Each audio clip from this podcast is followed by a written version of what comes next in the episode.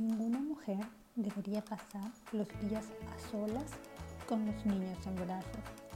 La maternidad es fácil cuando estamos acompañadas, no juzgadas, ni criticadas, ni aconsejadas, simplemente junto a otras personas y en lo posible junto a otras mujeres que estén experimentando el mismo momento vital. Laura Gottman.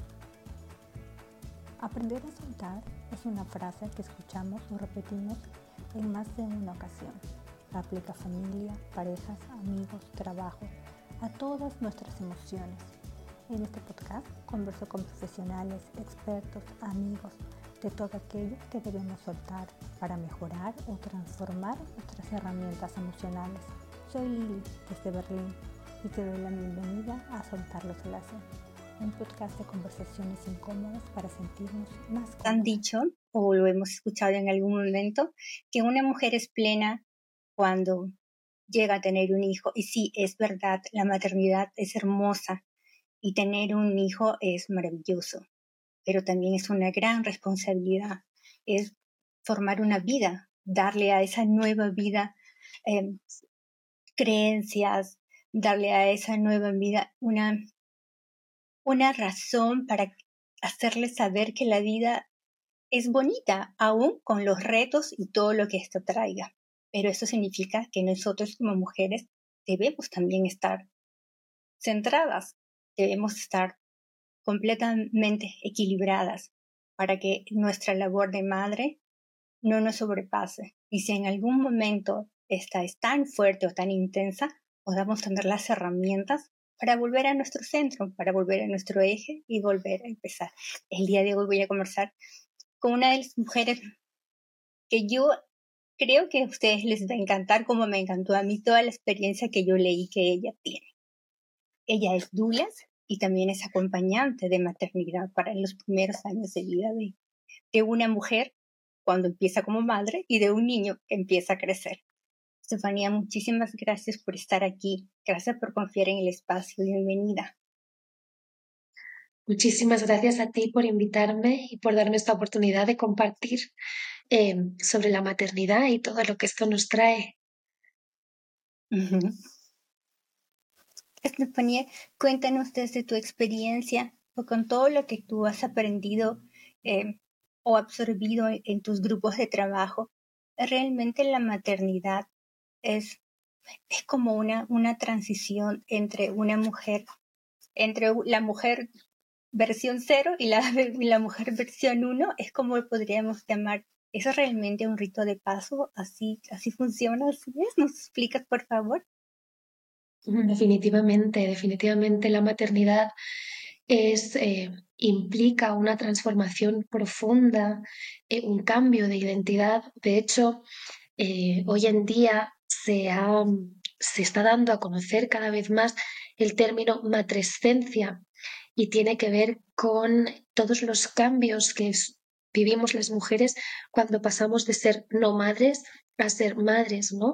Son todos los cambios que se dan no solo a nivel físico, sino también a nivel emocional, hormonal, eh, emocional, a todos los niveles del, del, ser, incluso a nivel neurobiológico. No hay cambios y se sabe hoy en día eh, que se producen en nuestro cerebro y que nos preparan justamente para ejercer nuestro nuevo rol, ¿no? Entonces, eh, yo creo que cuando hablamos de maternidad sí debemos hablar de ese gran cambio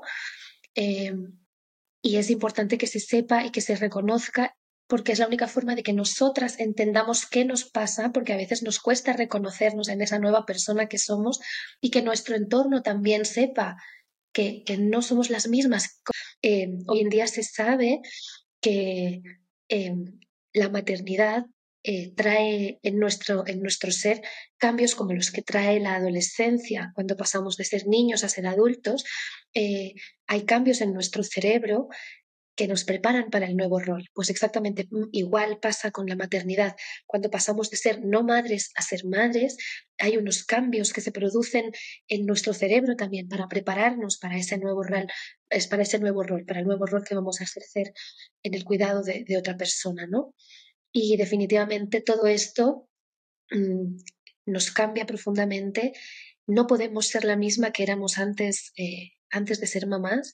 Eh, nuestra identidad se ve completamente dada la vuelta y, no podemos ignorar que todo esto pasa, no podemos ignorar estos cambios porque son realmente muy profundos. Entonces, eh, hoy en día esta transformación, y cada vez se, se, escucha más este término, se conoce como la matrescencia y justamente tiene que ver con, todo esto que nos pasa a las mujeres cuando nos convertimos en madres, ¿no? Es una experiencia súper transformadora y, definitivamente no somos la misma antes y después de la maternidad.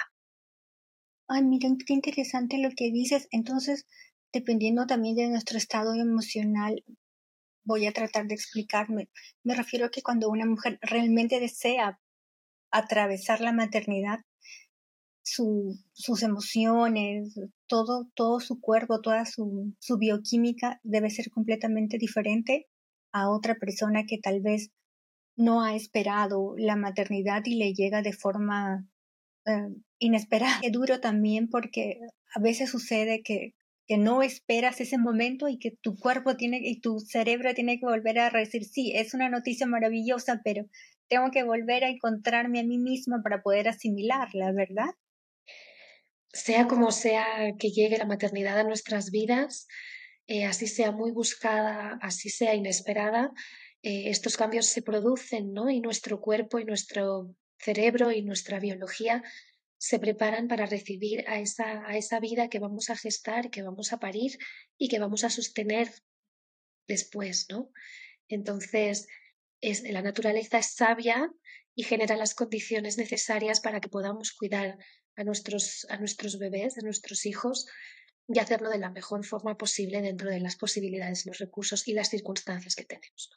Eso significa que nosotros, independientemente de la maternidad, como mujeres, como seres humanos, siempre deberíamos trabajar nuestra parte emocional, ¿verdad? Para estar preparadas para cualquier cambio que, que nos vaya a ocurrir en un futuro o un futuro cercano o, a largo plazo. Definitivamente, Lili, yo creo que todas las personas eh, deberíamos hacer un trabajo personal en nuestra vida eh, y especialmente cuando somos madres. Fíjate que la maternidad nos trae muchas veces, sin nosotros ir a buscar específicamente, em, nos trae un montón de revelaciones sobre nuestra propia forma de ser, sobre quiénes somos y quiénes queremos ser. Y esto muchas veces nos confronta, ¿no? Hay quien, Laura Goodman, por ejemplo, tiene un libro que yo siempre recomiendo mucho, cuyo título es muy significativo justamente por esto, ¿no? Porque eh, se llama La maternidad y el encuentro con la propia sombra, porque es así, la maternidad nos trae muchas luces, cosas muy bonitas a nuestra vida, nos enseña cuáles son nuestras cualidades y nuestras fortalezas, pero también nos enfrenta con nuestras inseguridades, con nuestros miedos, con aquellas cosas que, que son parte de nosotras y que quizá no nos gustan tanto y que necesitamos cambiar para poder eh, eh, funcionar de otra manera y mejor, ¿no? Entonces la maternidad es en este sentido muy reveladora em, porque nos remueve muchas cosas a nivel emocional, remueve muchas cosas de nuestro pasado, de nuestra infancia, de, nuestra, de nuestra vida en general. Entonces, si bien yo recomiendo mucho siempre hacer un trabajo personal, seamos o no seamos mamás, yo creo que la maternidad nos empuja un poco a eso porque nos, nos lo pone de frente ¿no? y, nos hace ver todas esas cosas que necesitamos trabajar, todas esas heridas que no, que no hemos acabado de sanar y nos las pone recurrentemente enfrente, ¿no? Entonces es una gran oportunidad la maternidad para, si no se ha hecho antes o aunque se haya hecho antes, seguir trabajando a ese nivel para tener las herramientas, ¿no? Para lidiar con todo lo que la maternidad nos trae siempre escuchamos decir, no, las, madres tienen que ser fuertes, tienes que ser fuerte por tu hijo, pero ¿por qué no ser vulnerables también? ¿Por qué no decirle a, a nuestro hijo, en todas las emociones son válidas? Hoy mamá está triste y necesita transitar su, su tristeza. No, no, en lo personal yo siento que ser mamá no es sinónimo de, de ser la más fuerte, sino también mostrarme que soy completamente humana y que hay cosas que, que me van a doler, ¿verdad? Totalmente. de hecho, hay una, una frase que a muchas mujeres se les repite, ¿no? El entorno les repite en su embarazo y en su posparto. Y es esta de eh, todo lo que tú sientes lo siente tu bebé. Y entonces esto hace que el entorno invalide que tú te puedas sentir triste o que te puedas sentir enojada o que puedas tener un mal día, porque todo eso que tú sientes lo siente el bebé. Entonces, parece, ¿no? No solamente nos han hecho creer em, por este constructo social de lo que es la madre, de cómo debe comportarse una madre, que debemos sostenerlo todo, cargar con todo, sin protestar, ¿no? Como si tuviéramos toda y, definitivamente muchas mujeres han, atravesado la maternidad sosteniendo una carga enorme y, sin, sin demostrar el sufrimiento que esto les puede haber ocasionado, ¿no? Ocultando estos sentimientos para no incomodar a los demás, para no dañar a los demás. Pero realmente, eh, si queremos que nuestros hijos aprendan a, regular sus emociones eh, y si queremos nosotras sentirnos bien en este nuevo rol, debemos poder sentir lo que sentimos, debemos poder reconocerlo, validarlo, elaborarlo, trabajarlo y seguir adelante, ¿no? Porque esta es, la clave de la vida, poder gestionar las emociones sin hacernos daños a nosotras mismas y, y sin hacer daño a los demás. Y eso es lo que queremos que aprendan nuestros hijos. Entonces, validar a las emociones, poner palabras a las cosas que nos pasan, em, elaborar lo que sentimos, por qué lo sentimos, qué podemos hacer para, para atravesar esa emoción y, seguir adelante con nuestra vida de la mejor manera posible. Esto es fundamental. De hecho, muchos de los adultos de hoy sentimos que eso fue lo que nos faltó en, en nuestra aprender en nuestra infancia, ¿no? Como herramientas para gestionar las cosas que nos pasan y que nos mueven. Entonces, yo creo que es fundamental, que es fundamental que las madres soltemos esta exigencia de nosotras podemos con todo y nos demos permiso para sentir y nos demos permiso para expresar y nos demos permiso para parar y respirar cuando lo necesitemos, ¿no? Y, agarrar fuerzas para seguir adelante, eh, mostrando a nuestros hijos que las emociones son válidas, que todas las emociones tienen una función y que no, la clave no está en reprimirlas o en ocultarlas, sino en poderlas expresar de forma que, que sean beneficiosas para nosotros y para los demás, ¿no? No es que haya emociones positivas y negativas en sí mismas, sino que hay formas positivas y negativas de, gestionar lo que sentimos. Entonces la clave no es estar siempre en la emoción positiva, sino estar siempre en la gestión positiva de las emociones. Mm qué bonito eso. Mira, que ahora yo te escuchaba y, pensaba también en mí misma cuando, cuando empezaba toda mi, mi historia de la maternidad. Es eso que siempre escuchas, ¿no?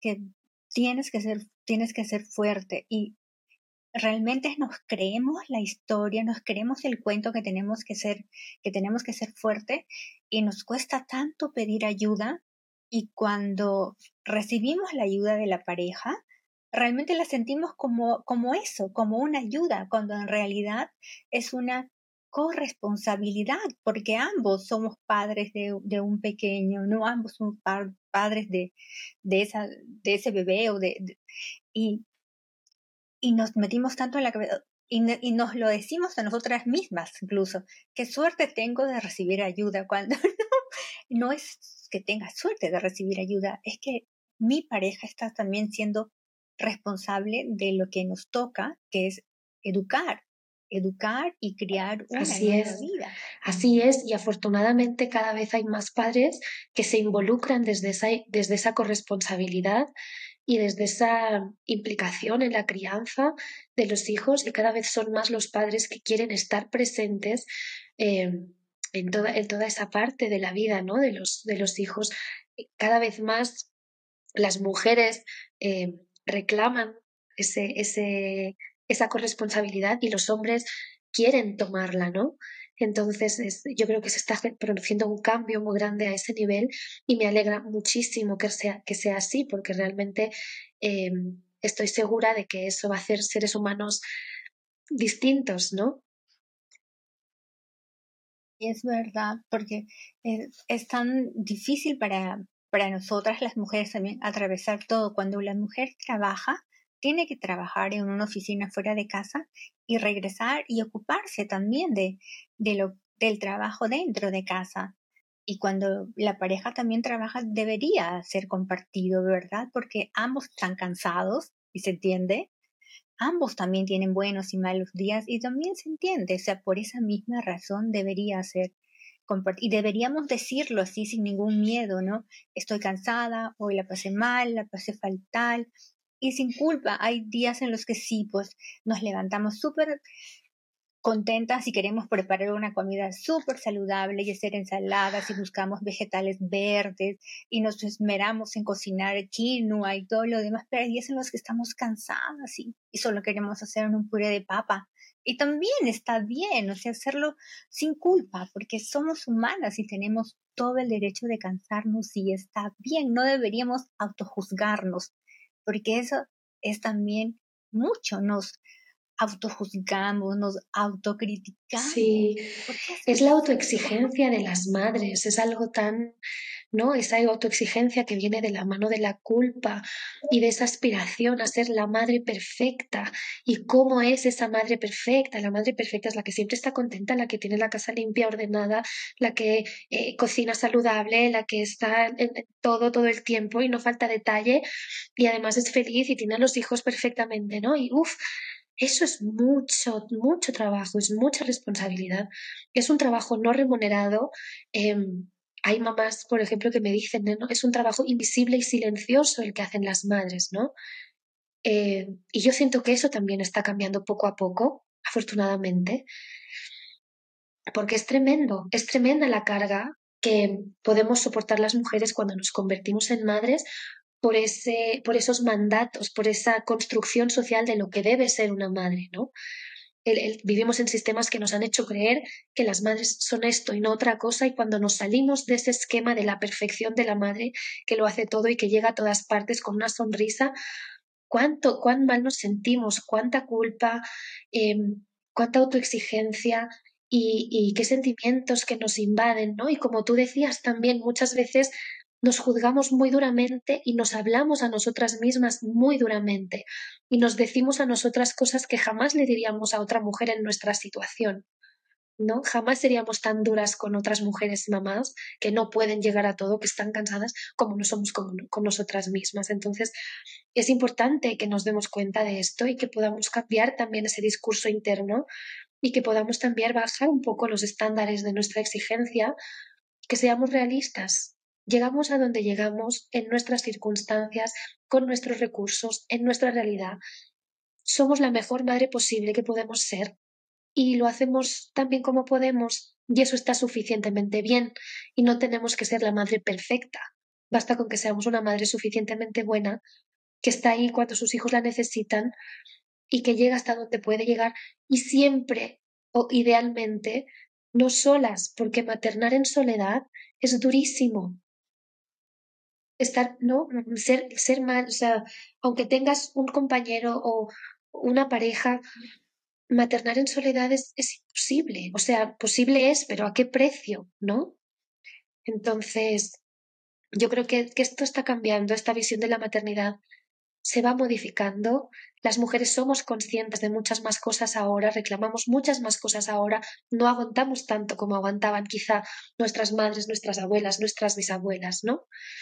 Y, yo creo que eso también nos pone en un lugar distinto. Es, es, difícil, ¿no? y yo lo, lo, digo desde mi experiencia personal, es difícil poner límites cuando amas tanto a, tu hijo, ¿no? Es este, a, veces le dices que no y termina doliéndote más a ti. yo creo que los hijos lo entienden. Si, si le dices, pues, este, mamá, quiero que me compres un robot, no, ahora no puedo. Y se va a enojar pero lo entiende. Pero nosotros, ay, no, le dije no a mi hijo, no le compré el robot.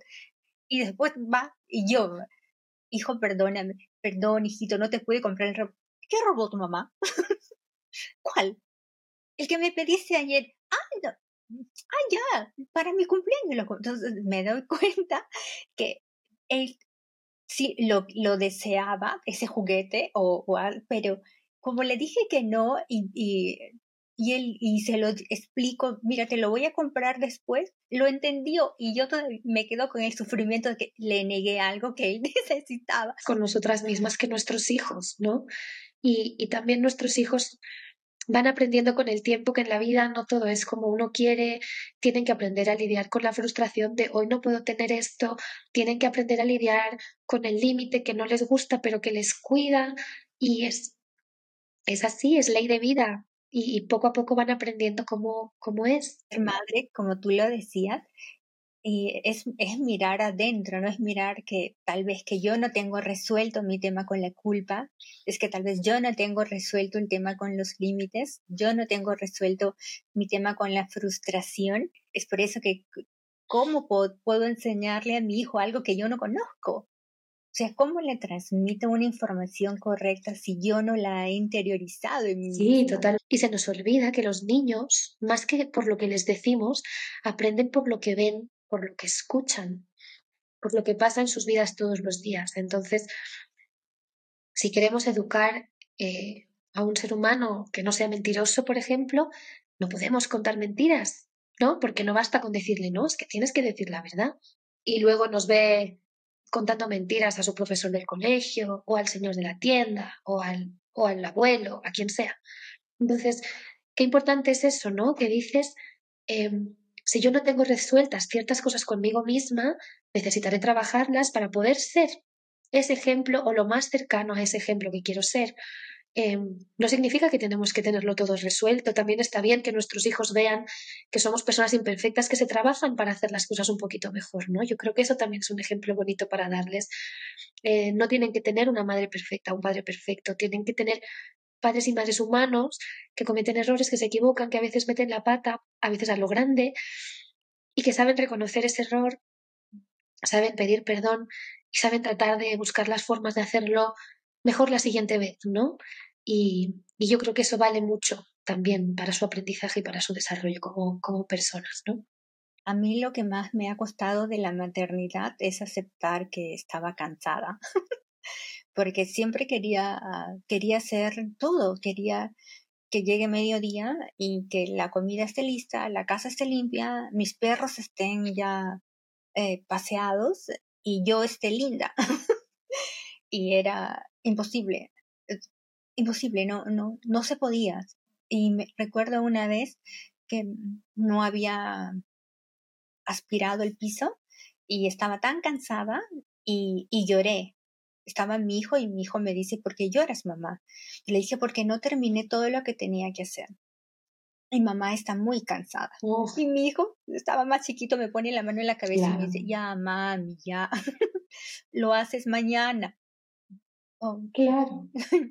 es verdad, lo puedo hacer mañana. Y, no pasa nada. Ahora ya. Mira, y tu, y tu podcast tiene un nombre muy, muy apropiado, ¿no? A veces las madres tenemos que soltar, soltar la exigencia, soltar las expectativas y fluir con lo que podemos hacer, ¿no? O sea, no podemos llegar a todo y está bien y eso no nos hace peores madres.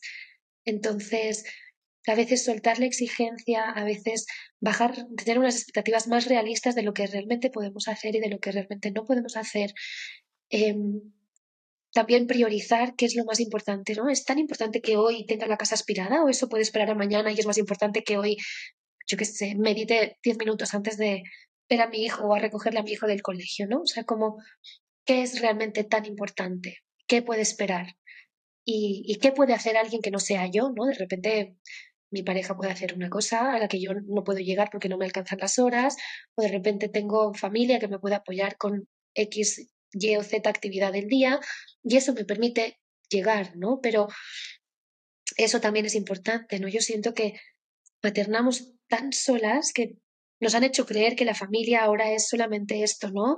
Eh, la figura materna o paterna o el padre, la madre, la pareja, quien sea, y un bebé o un nene, una nena o más hijos y ya está. Pero no, no se puede, no bastan cuatro manos para cuidar de una familia y para sostenerla. Son necesarias muchas más manos y esto lo veo en el día a día, acompañando a madres. Me doy cuenta que las madres que tienen manos tienen más, más aire, ¿no? Se enfrentan a la maternidad de otra manera. Y las que están solitas realmente lo sufren mucho, ¿no? Aunque sea su propia elección, aunque no les quede más remedio. Las personas que hemos migrado lo sabemos, ¿no? Em, hacen falta esas manos que nos sostienen, que nos ayudan, que llegan donde nosotros no podemos llegar. Entonces, de verdad que para criar a un bebé hace falta una tribu entera, porque nos, solos no llegamos. Es bien importante, ¿no? Los abuelos, los tíos, pedir este ayuda. Hoy no puedo recoger al hijo, por favor, puedes ayudarme y darnos un tiempo para nosotras, porque es allí donde nos recargamos, nos recargamos con, con una amiga, no sé, tal vez con, con tus cuñadas, con tus suegras, hablar de otra cosa que no necesariamente sean los hijos. Hablar de ti, de lo que, de lo que te guste hacer, ¿no? Es, un tiempo para alimentar también nuestra, nuestra identidad, alimentarnos a nosotras mismas. Justo hoy salía este tema. Yo tengo, acompaño a un grupo de posparto y, y, lo decían las mamás, ¿no? Eh, necesitamos ser más que mamás de, de alguien necesitamos también ser esa mujer, esa persona que hacía otras cosas, que tenía otros intereses, que tenía otros espacios, ¿no? De, de relación, de autocuidado. Y, y, es cierto que los primeros meses de nuestros bebés quizá necesitamos como este recogimiento y este estar mano a mano con, nuestro, con nuestra criatura, cuidando solo de ella y enfocándonos en eso, pero poco a poco va llegando también la necesidad de recuperar esos otros espacios.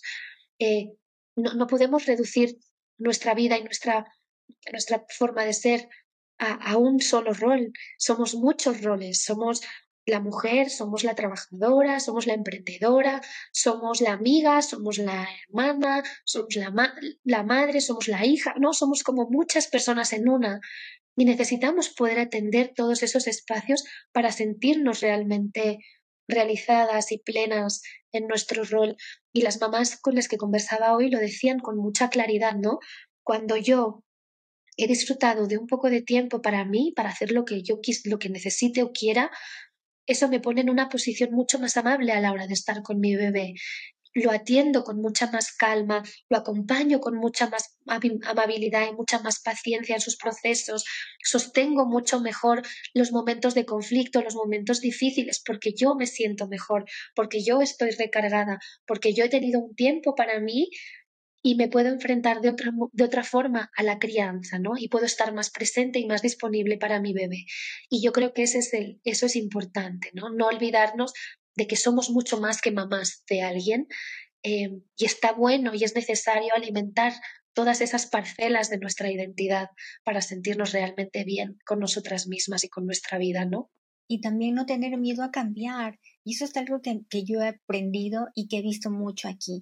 Hay mujeres que, que han sido eh, o que han tenido grandes este, e importantes puestos corporativos y que después de la maternidad se atrevieron a cumplir sueños y que ahora este, estudian para ser coach o algunas se dedicaron a pintar y le dan un, un cambio total a su vida con ese espacio chiquitito que antes tenían postergado, que por ejemplo puede ser el arte o puede ser acompañar, que lo habían reducido al mínimo porque pensaron que en ese momento era súper importante ser eh, súper profesional. Y cuando llega la maternidad te das cuenta que, que no, que hay cosas que son diferentes, pero que son igual de importantes, igual de relevantes. Entonces, ¿por qué así con miedo y todo cambiar, ir a ese lugar que también nos da luz, que puede ser coser, puede ser dedicarse a pintar, tocar un instrumento, ¿por qué no? Pero de alguna manera llenar nuestro espacio, alimentar nuestro corazón, nuestra alma con, con una cosa distinta. No importa, digas, no, estoy vieja para aprender a bailar tango. No importa. Empecemos a bailar tango si eso nos va a hacer sonreír y nos va a relajar, pero es difícil también. Difícil porque vivimos con tanta presión social que nos han dicho que como eres madre ya no puedes soñar. Tienes que estar disponible y tienes que postergarte porque de eso se trata. Y te, lo dicen en la publicidad. Una superestrella de cine tiene un bebé y sale súper linda y maquillada después de tener el bebé. Y digo, yo, yo tuve un bebé y salí toda desastrosa. ¿Cómo puede ser que ella lo haga así? O sea, hay que aterrizar un poco más la paternidad. Madre, no, que siempre está perfecta, mm, limpia, peinada, ¿no? Ordenada. Bueno, yo no conozco ninguna maternidad así y estoy rodeada de mamás. O sea, yo tengo, mi hijo tiene dos años y medio y yo siempre voy sucia. O sea, de verdad, no hay una ropa que mi hijo no me manche con sus dedos de, de palta. ¿sabes? Y esa es la maternidad real. Muchas veces no me da tiempo de peinarme al salir de casa y salgo con cualquier cosa y vuelo a hacer lo que tengo que hacer, ¿no? La maternidad real no es lo que nos han contado y eso también pone una presión y unas exigencias sobre nosotras que no nos facilitan el proceso de ser mamás, porque pensamos que estamos mal, que estamos donde no tenemos es que estar y que somos la peor madre del mundo porque no podemos estar perfectas, ni llegar a todo a tiempo, ni estar siempre limpias. Y es que la maternidad real es otra cosa. Entonces, yo creo que tenemos que desromantizar un poco lo que nos han hecho creer que es la maternidad y hablar un poco más de lo que la maternidad es en realidad. Después de, después de dar a luz a un bebé, ninguna mujer está espléndida y la que está espléndida me pregunto cuáles son las renuncias que ha tenido que hacer para estar espléndida al tercer día posparto. Es que, madre mía, incluso para ellas, incluso para las que se muestran así, ¿cuál es el precio que pagan por dar esa imagen luego a nivel personal, ¿no? Porque no creo que se sientan bien tampoco en, ese, en esa imagen. Entonces, yo creo que esa es nuestra misión también, ¿no? Hablar mucho de cómo es la maternidad en realidad, porque esto va a quitar mucho peso a las madres, a, las futuras madres, ¿no? Y mucha exigencia también, y mucha culpa. Mi mejor amiga, cuando yo, se enteró que yo estaba embarazada, me llamó y me dijo, amiga, te van a doler, así, textual, te van a doler las tetas, te van a salir estrías, te vas a poner de un carácter que ni tú misma te vas a soportar, te va a doler todo, no vas a poder hacer pipi. Perdón, pero te lo tenía que decir. Claro, es que no sé si te lo ha dicho tu madre, pero yo te lo tenía que decir. ¿Por qué? Porque te quiero. Yo, gracias, amiga.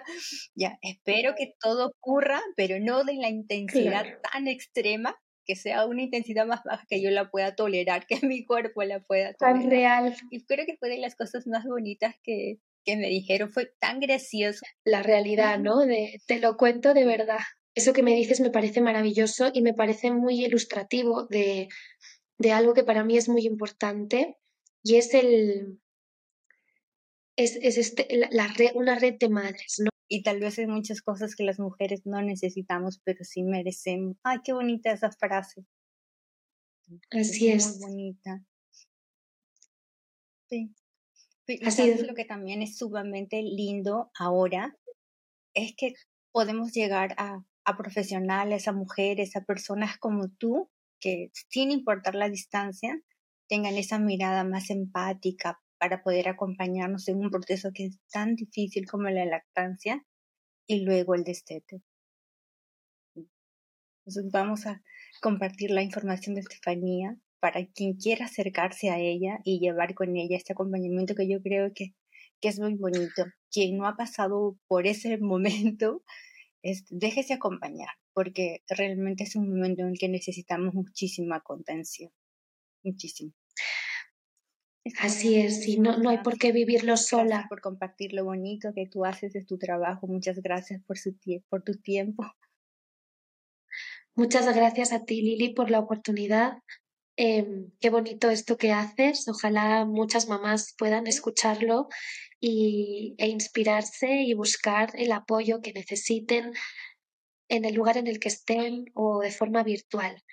Em, porque sí es verdad que la maternidad no hay por qué vivirla sola y cuando la vives acompañada es muchísimo más bonita y muchísimo más eh, agradecida, ¿no? Entonces, nada, gracias por esta oportunidad, gracias por tu tiempo y aquí estamos para cualquier otra conversación. muchísimas gracias, muchísimas gracias por tu tiempo. Gracias por estar aquí el día de hoy. Coméntame qué sientes sobre el tema. Nos encuentras en nuestra página web www.soltarloslassen.com o en nuestras redes sociales. como arroba soltar.loslaces by Lili. Ayúdanos a llegar a quien sientas necesita la información, compartiéndola. Te espero la próxima semana para seguir conversando y aprendiendo juntos. Soy Lili y te abrazo con el corazón. Chao, chao.